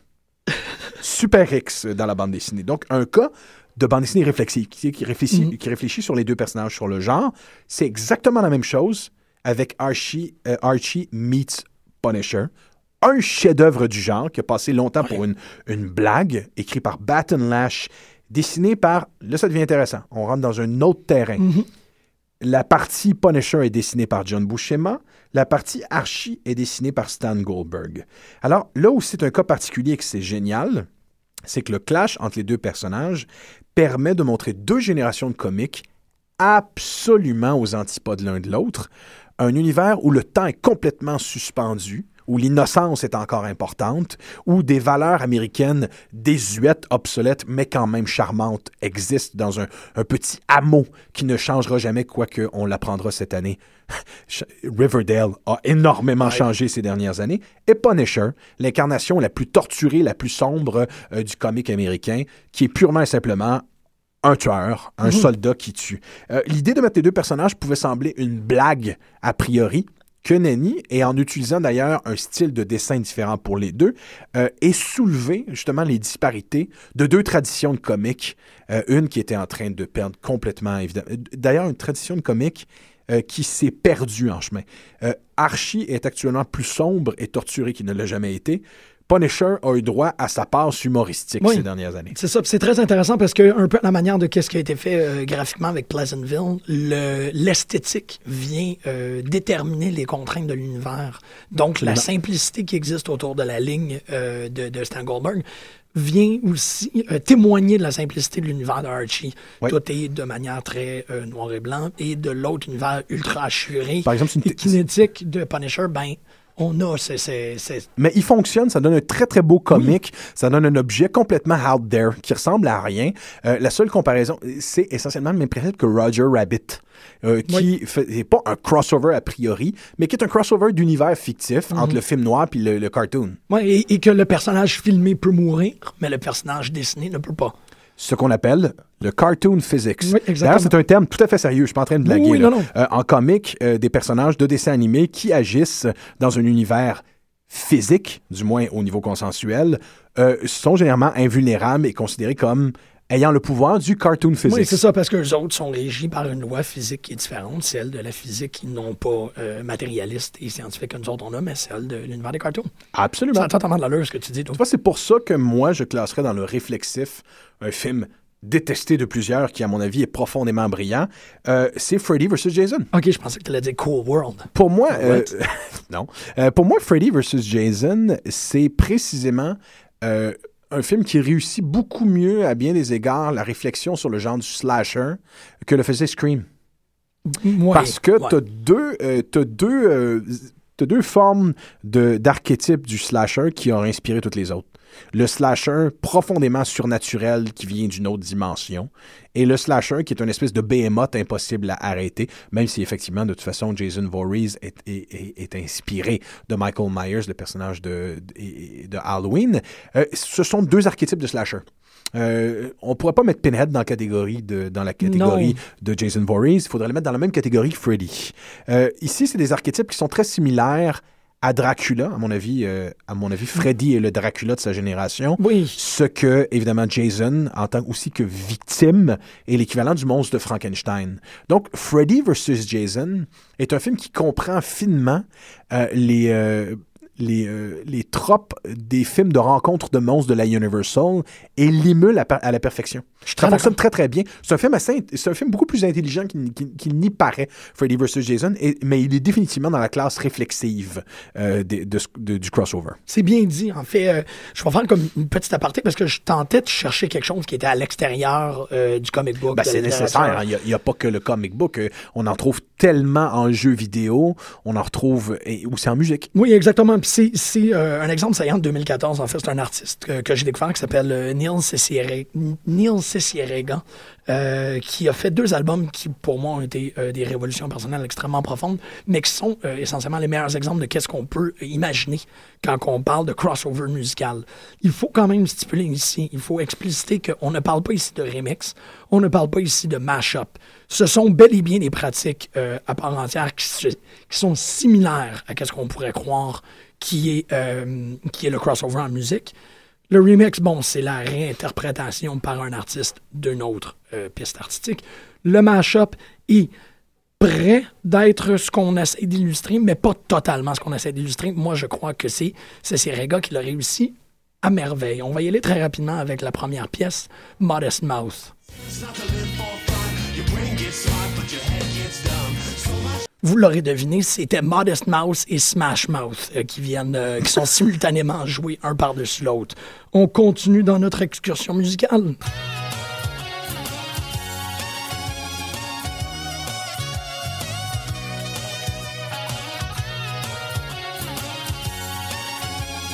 Malheureusement, il n'y a pas de paroles sur celle-là, mais c'est la pièce, mais en fait, on l'a au début. C'est euh, le thème de Full House mis avec les paroles de Smash Mouth.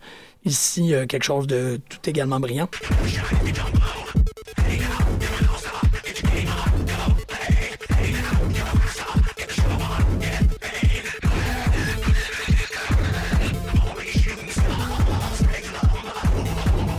Donc encore Smash Mouth euh, avec euh, Rockstar ou Superstar, je me rappelle pas, un grand tube des années 90, cette fois-ci mixé avec des pièces de Et euh, l'accomplissement, si on peut dire, du cycle Mouth de Neil Cicierega, c'est...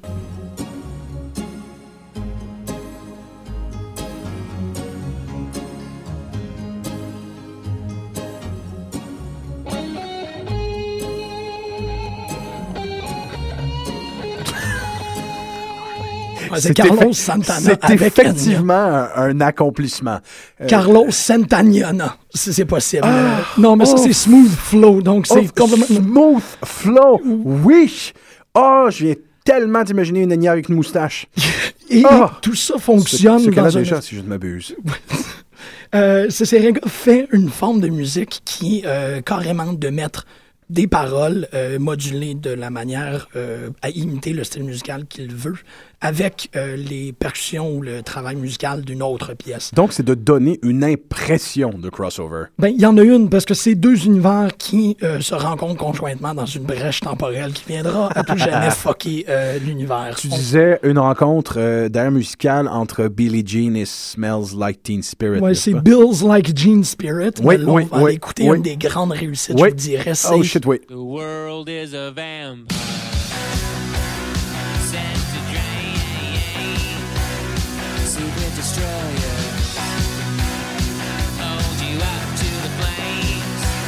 Donc, c'était bel et bien Loverboy avec Working for the Weekend et, euh, et euh, Bullet with Butterfly Wings de Smash, euh, Smashing Pumpkins. La pièce s'appelle Mullet with Butterfly Wings. Elle dure ouais. six minutes parce que la deuxième partie, c'est ça.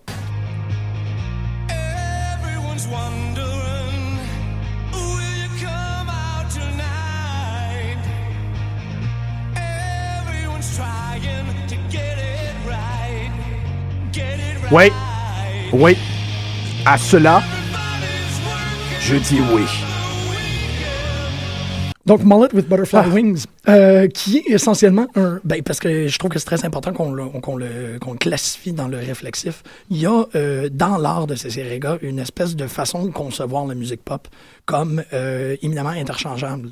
Je trouve ça très intéressant parce qu'aujourd'hui, euh, lors d'un cours, on a écouté euh, 433 de, de John Cage et dans la classe, les étudiants portaient plus attention à ce 433 de silence-là qu'à n'importe quelle pièce pop qui joue à la radio présentement. Donc, même 4 minutes 33 de silence est capable d'être plus prenant que n'importe quelle chanson qui joue dans les radios commerciales. Pas la radio magnifique qui est Choc FM. Tout ça pour dire euh, que des, euh, des pièces comme ce qui nous fait voir euh, Cécile Rega dans, son, dans ses deux albums, c'est de nous faire comprendre que tu peux essentiellement réarranger pas mal n'importe quoi musicalement, sou- souvent et surtout de la pop des années 90, pour le faire fonctionner à la fois dans quelque chose de consensuel. Toutes ces pièces-là, je serais capable de les entendre et je les écoute euh, en repeat depuis un bon euh, deux, ben, un mois, disons. Mais aussi que c'est un commentaire sur toutes les créations. On peut faire d'un grand univers musical les, euh, on, peut, on peut créer un grand univers musical avec toutes les pièces individuelles. La pop est essentiellement interchangeable et on peut prendre n'importe quelle parole pour y faire, euh, f- la faire résonner à un certain euh, style musical et vice-versa. Euh, je pense qu'en termes de crossover musical, il n'y a rien qui, Qui ressemble à ça. remplit la grille plus que ça. C'est pour ça que c'est important que je prenne comme 10 minutes. Non, effectivement, on, on- on reviendra à ce que je vais évoquer, mais c'est très similaire à la à l'approche qu'aura fait Marvel et DC Comics euh, au tournant des années 90-2000 de Amalgam Comics. Mais on finit là-dessus. Euh, en fait, euh, terminons donc autour du crossover à caractère réflexif. Notons qu'avec ce que tu nous as fait écouter, Jean-Michel, Oh yeah. en général, il est, euh, plusieurs de ces tubes musicaux viennent des années 80-90. Donc, c'est très souvent, évidemment, une génération vieillissante qui a envie de voir le monde des possibles coexister autour de ce que sa culture de- euh, euh, lui a fait aimer, euh, autour des trucs qui a fait triper la génération des années 80. Donc, mentionnons que Guardians of the Galaxy, le film au complet n'est rien d'autre que ça. Une apologie, eh ben, c'est magnifique, mais c'est une apologie de la culture pop sous tous ses angles des années 80, allant de la petite poupée des trolls jusqu'aux types musicaux, jusqu'aux mentions. Kaufman, la totale. ben. La totale. Donc, dans cet ordre de pensée-là, euh, du réflexif lorgnant vers le méta, je vous recommande non pas une des, euh, un des plus bons crossovers de l'année, un des meilleurs comiques, et, et je- je- j'envoie ça plus loin, une des meilleures bandes dessinées euh, que j'ai lues en 2014. Je vais te frotter, là, tu sais. Ouais, attends, Ouais, attends d'entendre.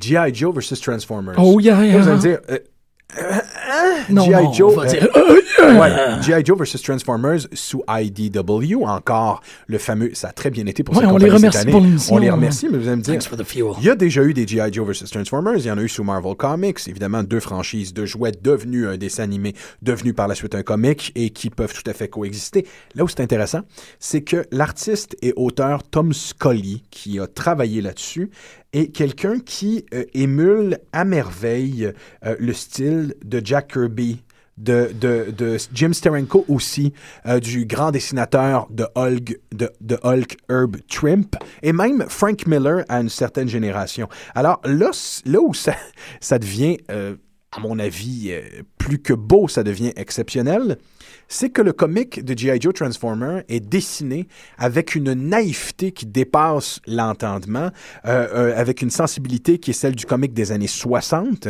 comme si ces personnages-là avaient pu exister dans ce contexte-là.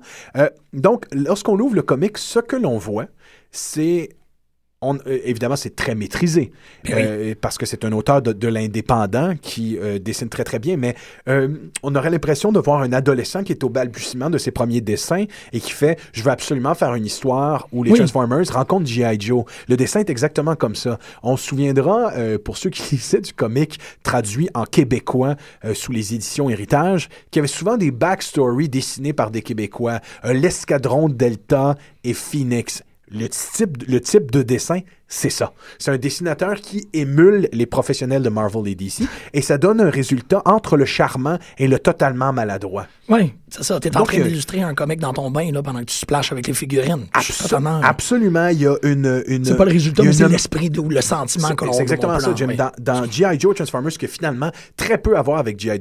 Joe Transformers, c'est une suite de dessins complètement hallucinants des années 80 où euh, tu as l'impression, il est question d'émuler, je dirais, le, le processus de pensée de petits garçons qui jouent avec leurs leur, leur, leur figurines. C'est comme, moi, là, je pense que je vais prendre, Mais je vais prendre. Destro, là, puis je vais l'enfermer dans le compartiment à tape cassette de ce Transformers. Ben, ça, ce, ce- ce genre d'attaque-là, tu les as dans le comic. C'est ça, c'est ça l'origine du crossover d'abord et avant tout. Euh, ne nous leurrons pas, c'est ces jeux-là euh, extrêmement naïfs. Il s'est fait de même avec Toy Story. Euh, la rencontre de Woody et de Buzz Lightyear, c'est ça, c'est un crossover. C'est deux univers qui n'existent pas, mais qui sont totalement euh, diégétiquement opposés. C'est ça, c'est cette dynamique, cette pulsion-là d'enfant de vouloir jouer avec toutes les figurines puis dire, ben non, c'est- clair que euh, Lion-O est plus fort que... nanana. Ouais, ben c'est exactement ça, mais sous forme de comic, Ben oui. avec cette sensibilité-là volontaire. Donc, on est dans le nécessaire. Ben oui, et dans G.I. Joe beau. Transformers, on est dans le, on est profondément, et ça, j'étais comme, ben voyons donc, on est profondément dans le comic d'auteur. En plus, c'est On ça. est dans le comic d'auteur. C'est vraiment demandé à Daniel Klaus de faire un Archie, là. OK, c'est clair qu'on se frotte, là. Oui, exactement. Donc, c'est une des bandes dessinées les plus hallucinantes, tout genre confondu, j'ai lu cette année. Mais ça fait bien boucler, en fait, par rapport à ce que tu disais euh, en première partie par rapport à Cartoon Network puis son, euh, son Super Crisis Infinite. euh, Qui est finalement totalement méta. Oui, mais en même temps, qui est aussi euh, de, de retourner et d'assumer totalement les origines du crossover, puis c'est dire que c'est un jeu d'enfant. Absolument. C'est de vouloir que ce personnage-là et celui-là se rencontrent ensemble. Et on a du fun. C'est le fun que Madman rencontre Superman. Hullabaloo, le super, le super Madman Hullabaloo, probablement un des plus beaux crossovers de tous les temps. Je pense pas qu'on pouvait compléter l'émission, ou du moins ça aurait été criminel de compléter l'émission sans le mentionner au moins. Sans le mentionner, parce que Madman a eu droit à des magnifiques crossovers. Mentionnons-le. Exactement. Terminons avec probablement le plus important type de crossover, évidemment le méta. Un crossover qui va bien plus loin que simplement euh, réfléchir sur les personnages. Il réfléchit sur la mécanique même du crossover, sur son utilité. Euh, euh, c'est souvent un crossover qui prend une dimension politique. Ce crossover-là permet de réfléchir et permet aussi, permet, permet aussi de remettre en question d'accuser, j'accuse les compagnies qui hébergent le dit crossover et ça permet aussi d'intégrer les trois autres types susdits dans un crossover méta. Par la force des choses, on a du bancal, Ouais. on a du canonique, on a même des fois une remise en question de la canonicité des choses et la stupidité du processus canonique quand on parle de personnages euh, euh, fictifs et aussi, évidemment, le réflexif. C'est aussi là où est-ce qu'on sort de quelque chose qui, pour les trois premières catégories, euh, pour les grands détracteurs, rassemble, ça est le plus Ça permet de rejoindre l'intellectuel. Mais c'est ça, c'est que pour les trois premières catégories, on, on est dans un domaine de quelque chose que qu'on pourrait appeler l'ETWAF. L'ETWAF qui est le concept euh, qui a été établi par Patton Oswalt dans son article Hey Geek Culture, Time to Die. Cette idée-là du Everything that ever was av- available forever, ETWAF. Donc cette idée-là qu'un Internet nous a amené tous ces matériaux-là et que avec tous ces matériaux-là, au lieu de créer plus, on a juste pris cette culture-là et on a assemblé et on a euh, fait... euh, copulé et on a créé à l'intérieur même, mais qu'il n'y a plus de création originale parce qu'on est en train de faire interagir tout. C'est pour ça que le, le, le speech, le moment, le monologue improvisé de Patton Oswalt à Parks and Recreation, Oui, par rapport à Star Wars, oui. euh, où il fait coexister l'univers de DC, de Marvel, de Star Wars, et euh, mentionnons-le, c'était assez prescient. Finalement, c'est arrivé. Disney a acheté et Marvel et, et, et, et LucasArts. Donc, Patton Oswalt l'a vu venir. Non, il est très précis quand vient le temps de- de- d'analyser et de décortiquer la culture populaire. On en reviendra à une autre émission. On va en revenir souvent à d'autres émissions par rapport à M. À monsieur Oswald. Mais c'est drôle parce que son article qui a été publié dans le Wired, et je le répète, Hey Geek Culture Time to Die, qui a des super belles photographies, a été aussi repris en quelque sorte en 2014 à l'inverse dans le propos final de Lego Movie. Cette idée-là que dans Lego Movie, euh, le vilain veut essentiellement figer toutes les créations en Lego dans une colle synthétique. Ce qui ferait en sorte que tes Lego, tu pourrais juste les construire une fois pour faire l'affaire qui a sa boîte et ne plus jamais le défaire. Ouais. Toute la quête de Lego Movie, c'est cette idée-là de personnage. Donc, tu mélanges tes, tes, tes, tes- pitons de couleurs pour justement péter ta coche avec toutes les interprétations possibles. Exactement. On aura un petit frisson quand même. Moi, j'ai un petit frisson quand je considère que Guardians of the Galaxy et Lego Movie, dans lequel les deux personnages principaux sont interprétés par le même comédien, Effectivement, oui. jouent tous les deux dans les plates-bandes du, du fantasme des années 80. Oui. De la possibilité, justement, de retourner à une certaine enfance, le réémerveillement, et de euh, jouer avec ta bébelle, qui est à en faire des histoires absolument démesurées. Oui, c'est ça, c'est ça. Et d'en- sortir, euh, si on peut dire, de la, de la culture Wikipédia Super Reader extrêmement spécifique par rapport à la culture populaire, les grands pièges de l'ETWAF, et d'aller vers l'inverse, vraiment, comme tu dis, le réenchantement, la redécouverte et aussi euh, euh, l'exploration des potentialités par rapport à ces univers-là. Absolument. Le méta.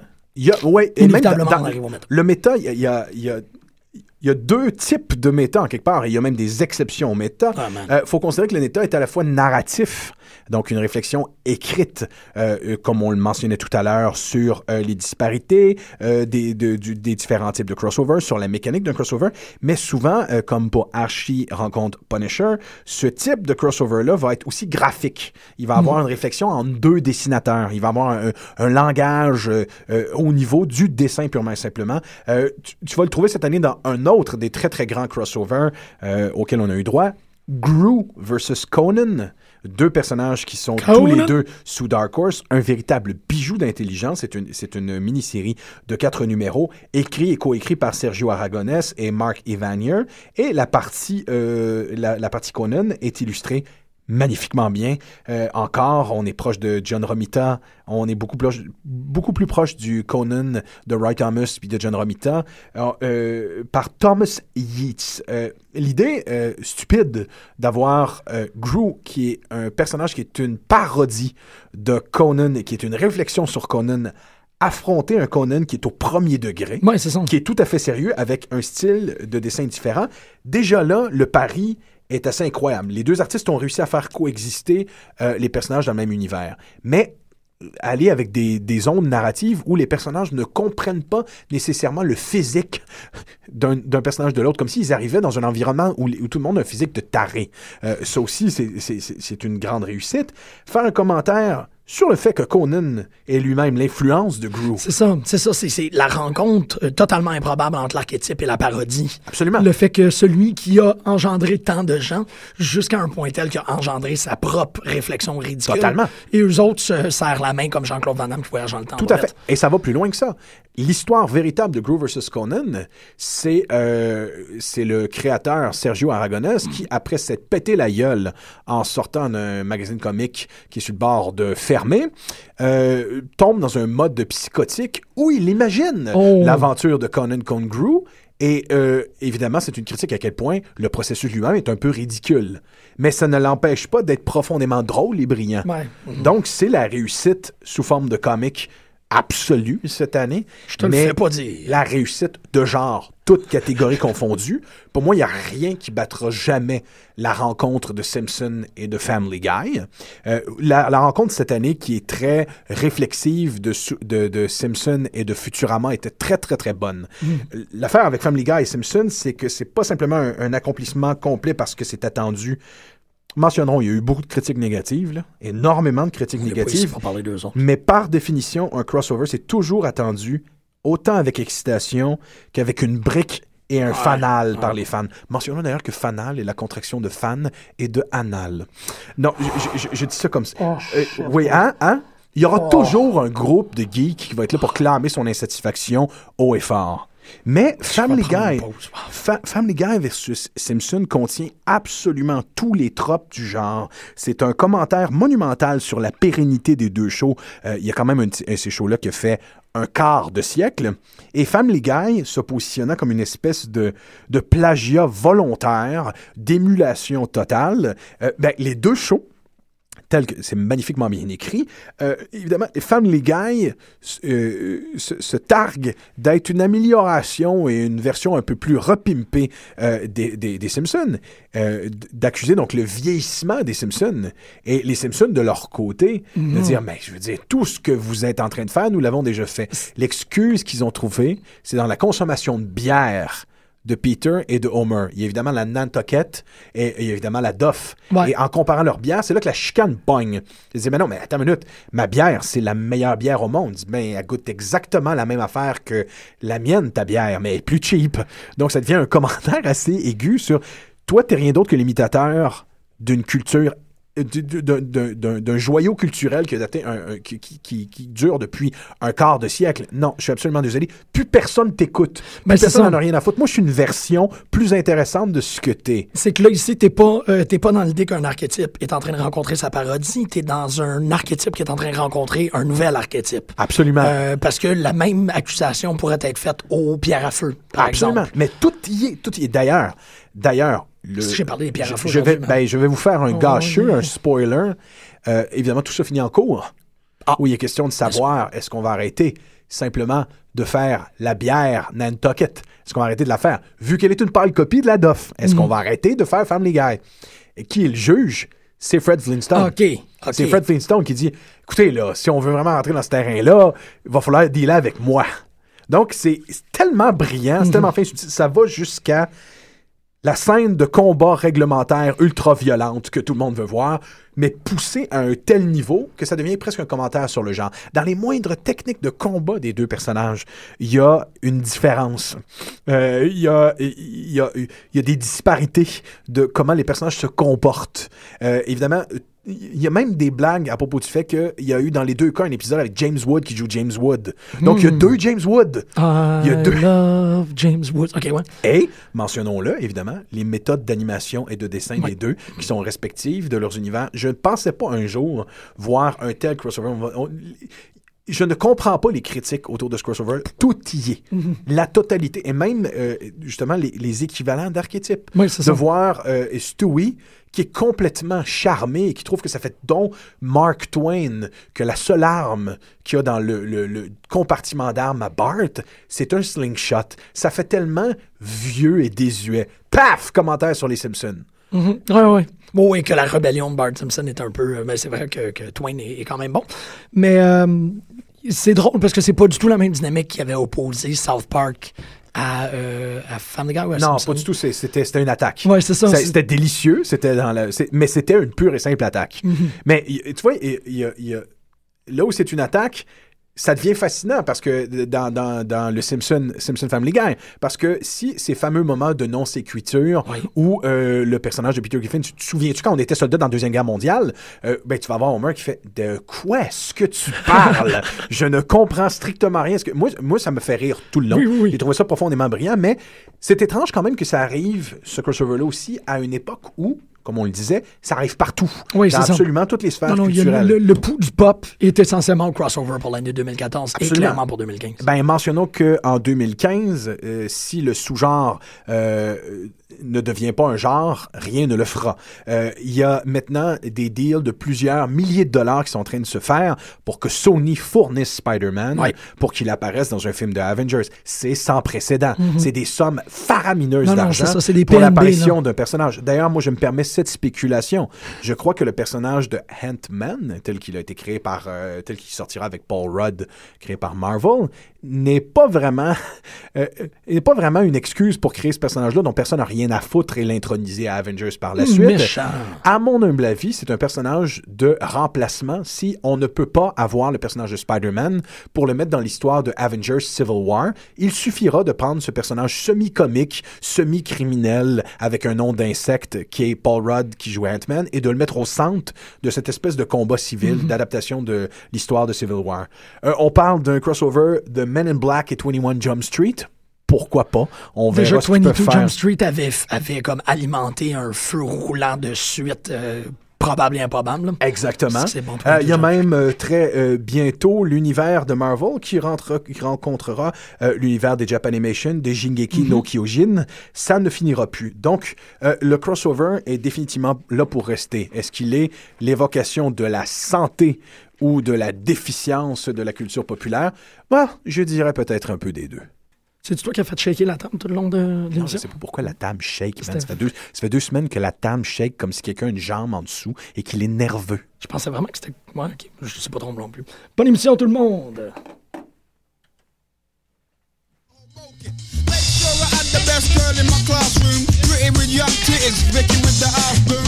A few best and picky headed punani stealer. I took her to the bike sheds to feel her and now I'm grown and hunters they run come. Cause they know that Billy the kid ain't the only young gun. I do tours, make papes and after shows. Girls wait for me in my hotel wardrobe. Young and restless, nope, young and ravenous. You wanna test this? I'm coming with the badness. Think you're bad, miss? I'm on you with the bona fide back strength. Stroking with my English accent.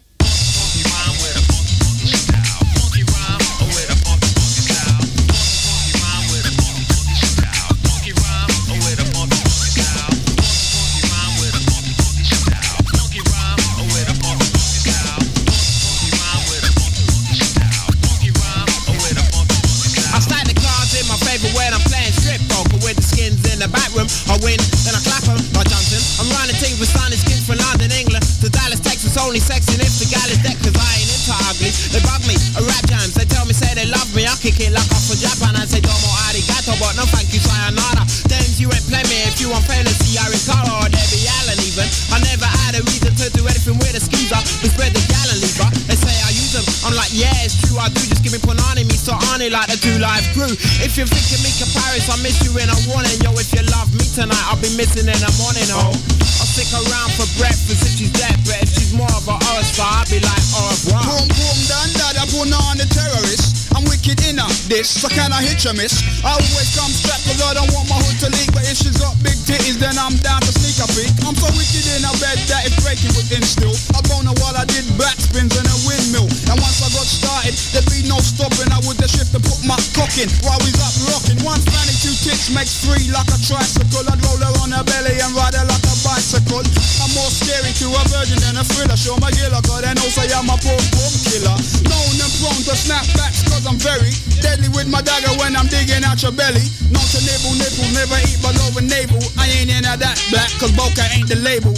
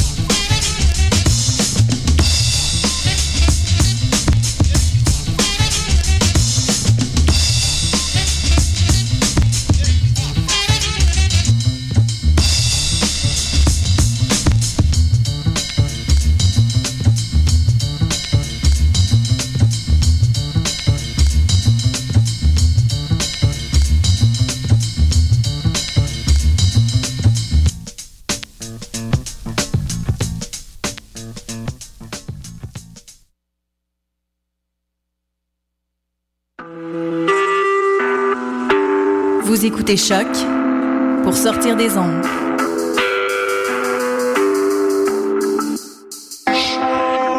Podcast, musique, découverte. Sur choc.ca.